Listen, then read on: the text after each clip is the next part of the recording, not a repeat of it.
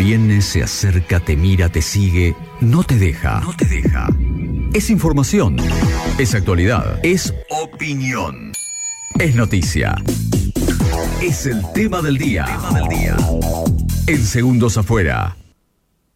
Bienvenido Pacho Armanelli. Hola, chiquis. ¿Cómo les va? Muy bien, muy ¿Todo bien. bien? ¿Cómo viene? ¿La gente tiene mucho miedo o no tiene tanto miedo? Tiene miedo, sí, sí, sí, miedos todos arraigados. Todos tenemos miedo. Está sí. bien que tengamos miedo. Es Sí, y está bueno charlarlo es de vez en cuando. Está bien hablarlo, está bien hablarlo, sí. cada tanto Ayuda a bajar un poco la intensidad de ese miedo, me parece. Sí, sí, claro, totalmente. Bueno, nosotros hoy vamos a hablar de otra cosa. En realidad vamos a hablar de algo similar a lo que hablamos la semana pasada, Sí. pero ahora ya con los números puestos, porque tuvimos la, la ocasión de dialogar con Federico González, encuestador y analista político, director de Federico González y Asociados, la semana pasada, y la verdad es que lo que nos dijo nos sorprendió en su momento, y creo que todos Yo los que estuvimos presentes a en esa charla, uno, ¿eh? el domingo dijimos, ah, mirá, ¿te acordás de lo que dijo el tipo? re- repito mi concepto. Eh, más allá de quién vote a cada uno, sí.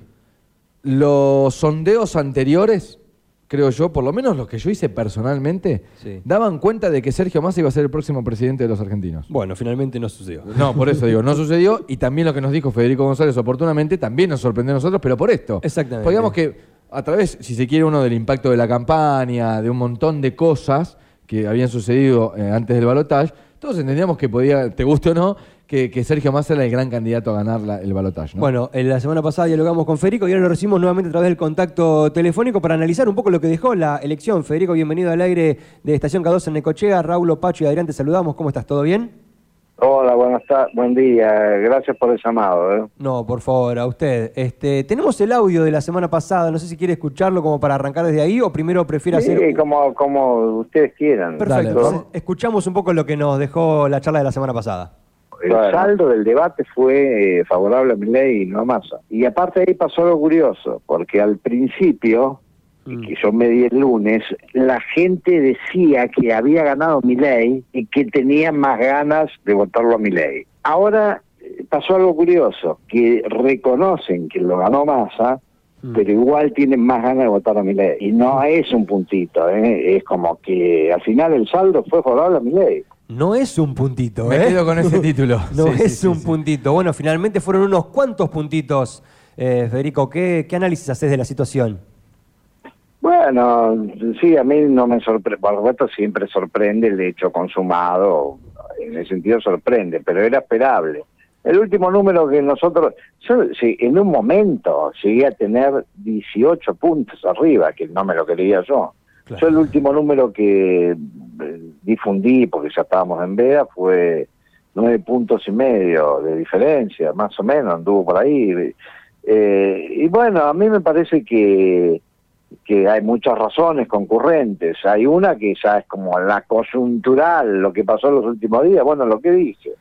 Eh, había una, nosotros teníamos tres puntos a favor de mi ley, pero a partir del debate vimos cómo esa brecha se, se amplificó por dos motivos, porque como dije en ese momento, en el debate eh, Massa ganó formalmente, pero realmente eh, perdió porque a la gente que por ahí estaba dudando no le gustó el estilo. Eh, Massa hizo un gran esfuerzo para mostrarse que él era diferente al, kirchnerismo, que él era él y no era el kirchnerismo.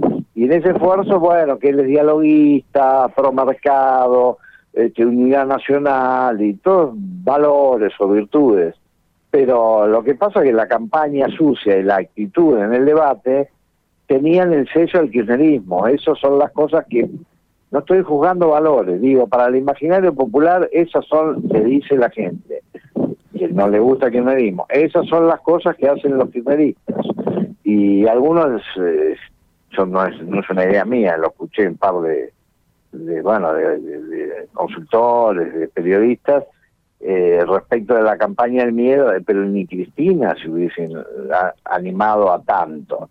La campaña del miedo para mí fue, eh, bueno, tirarse un tiro a los pies, porque eh, sobre todo el spot ese donde hay niños, eh, ya es como demasiado golpe bajo. Eh, Por supuesto, no, y, y quiero ser claro en esto, no es que era todo un invento, porque todo estaba basado en algo que, que había dicho Milei.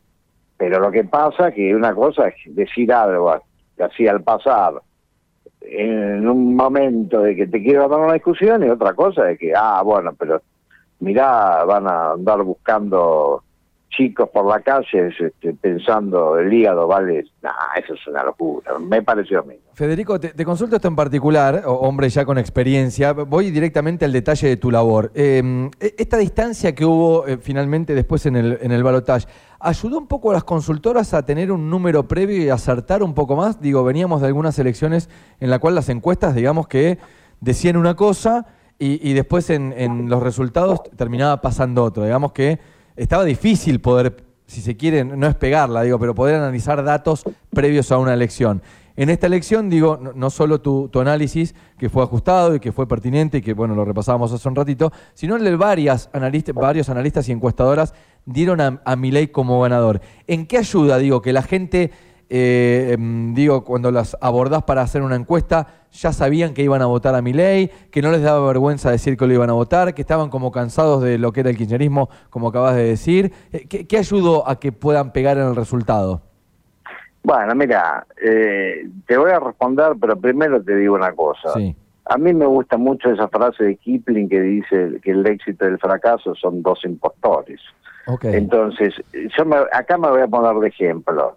Yo, eh, bueno, en este caso, en este caso, yo tenía una diferencia de nueve y medio y fueron once, podríamos decir, bueno, la pegué bastante. Sí. Ahora, en el 2015 me pasó lo mismo, yo decía que Macri iba a sacar 55 y Scioli, o creo que 54, bueno, también tenía nueve puntos. Le erré, le erré por nueve puntos, eh, por siete puntos. Pero no el ganador pero no en el ganador. Entonces me la llevé de arriba. Y los que decían que iba a ganar Scioli por un punto, eh, ¿cómo le erraron? Esos estaban comprados por el kirchnerismo. Entonces hay mucho, eh, se mezcla mucho la razón de los números, porque los números son neutros, ¿viste? Claro. Tres, cinco, bueno, le erraste por tres, le erraste más que si, menos que si le erraste por ocho. Vos fijate que acá hay algunos que decían que iba a ganar mi ley por un punto. Mm. Y esos en realidad le erraron más que cuando eh, alguien decía que mi ley en la paso iba a sacar 24 y sacó 30. Yo, por ejemplo, decía que iba a sacar 24 y sacó... Le erré mucho y me lo dijeron. Pero si hubiese dicho, gana mi ley por un punto, no me hubiesen dicho nada. Claro. Entonces, viste, ahí se juegan otras cuestiones. Y respecto de, de que la gente tiene vergüenza, no, eso es medio un mito, ¿sabes por qué? Porque eso pasa en las, en las encuestas presenciales, el, el, efecto vergüenza. Sí. Pero en una telefónica, eh, IBR, yo no las hago, ¿no? Pero donde tenés que poner, este, marque tres, si le va a votar a mi ley, marque uno, a Massa, marque dos. Al ser más anónimo no hay miedo, claro. ¿Por qué está? ¿Cuál es la vergüenza? Y en las online lo mismo. Sí, sí, sí, sí. Para el que está respondiendo ahí, no, no me parece que puede haber alguien que sea paranoico y piense, ah, pero esto debe ir a una grande romana y no van a saber. no, no me parece. Ok, eh, hay algunos estudios, por ejemplo, se voy a citar a Prosumía en este caso, ¿no? que ya empezaron a dar cuenta de cómo se configuró el voto a, a Milei. ¿Ustedes tienen algún estudio de estas características o post elección salieron a medir algo de, esta cuestión de cómo se constituyó el voto a, Javier Milei en esta paz o cómo se constituyó el voto a, a Sergio Massa? ¿Tenés una lectura de esta situación? Mira, eh, lo, yo tengo información que podría sacarle del jugo. Y por ejemplo, una de las cosas que pregunté son las razones por las que lo votaban a mi ley de masa. Pero yo sinceramente, ni tuve tiempo de analizarlo. Eh, porque, viste, desde el domingo que estamos en una vorágine, así que no sé. No, eh, ¿Entendés igual, Federico, que, a ver, analizándolo, rápidamente y sin ningún yo tener algún tipo de argumento o dato, pero es el análisis personal que puedo hacer porque te digo, no sé, trabajo un poco en la calle y puedo hacer un testeo personal. Digo, que el 55% que eligió a mi ley no elige a mi ley por mi ley mismo, sino que hay un gran porcentaje que no eligió a Massa. ¿Estamos de acuerdo con eso, no?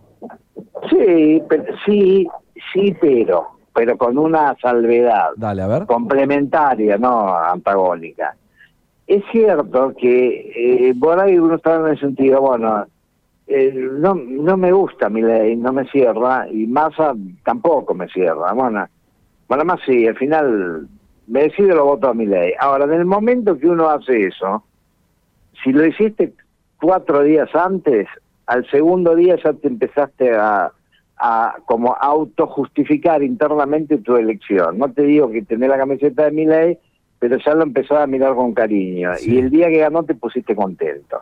Eso en psicología se llama reducción de la disonancia cognitiva. ¿La disonancia cognitiva qué es?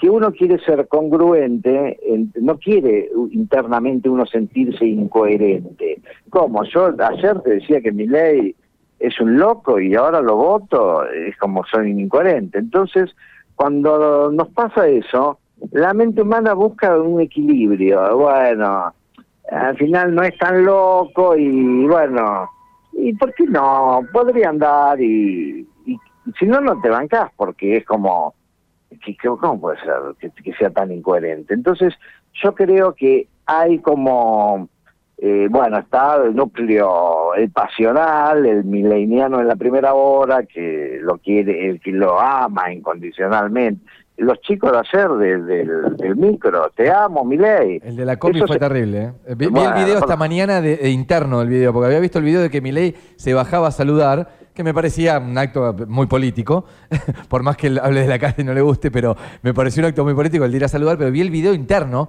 del pibe que le grita te amo, me causó bastante impresión. Y bueno, entonces eso obviamente existe. Y después están los que llegaron tardíamente y bueno, un voto más pragmático. Pero mira, en el día ese, el que votó pragmáticamente, yo aventuraría a decir, y se puso contento y medio que simpatizó al final. No, me parece que esa figura de que al final lo elegía mi ley con mucho recelo y lo sigo teniendo y, y bueno, y ahora, ¿qué va a pasar? Me parece que alguien debe haber, por supuesto, pero me parece que, que al final terminás acompañando. Es como, eh, mira, te voy a poner un ejemplo muy trivial, ¿no? Eh, cuando en un mundial juega tu equipo, y bueno, vos querés ganar tu equipo, obviamente, tú, si vas a tu país. Eh, y si queda fuera, y después seguramente tenés uno que está segundo en la preferencia que por ahí lo tenías de antes o por ahí ni sabías, pero te enganchaste sobre la marcha. Y si ese llega a la final, y te haces fan de ese. Mm. Por ahí te dura ese día, porque después ya está, se terminó el mundial. Bueno, acá el tema es que es un presidente. No sé, después serán más críticos evaluando qué es lo que hace Milei. Eso probablemente. Pero pero yo creo que no es, psicológicamente no es que elijo el, el, el, mal menor y voy sufrido porque estoy eligiendo al, mal menor. Ok, a eso ha cambiado bastante, ha, cambiado bastante la configuración del voto. Yo, de mi parte, para redondear, Federico, eh, ¿a dónde, em, primero que ahora sos una suerte de gurú para nosotros, ¿no? Por supuesto, por lo que estuviste anticipando la semana pasada. ¿Cómo sale boca hoy, Federico?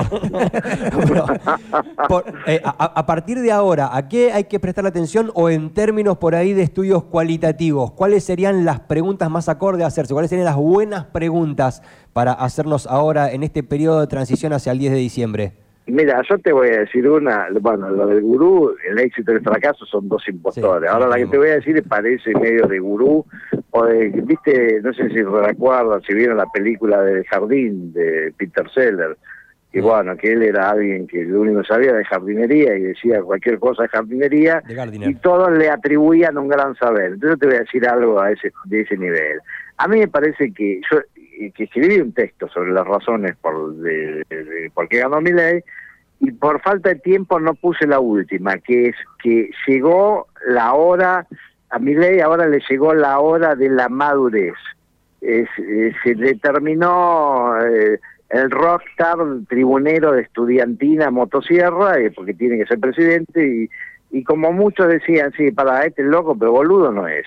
Entonces me parece que es un tipo que tiene la sensatez que tiene que tener y se lo ve que está un poco más medido, cauteloso, más acercándose a lo que se supone que es el rol de un presidente. ¿Más Baglini? ¿Más Baglini está? ¿Más teorema de Baglini? No necesariamente, pero sí, si querés sí, bueno.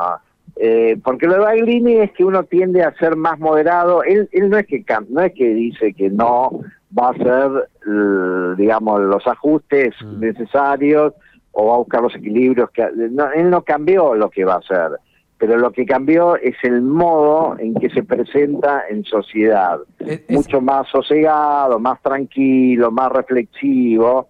eh, y eso me parece que es importante. Entonces yo creo, acá me parece que lo que hay que mirar es la dimensión de la persona que es el presidente.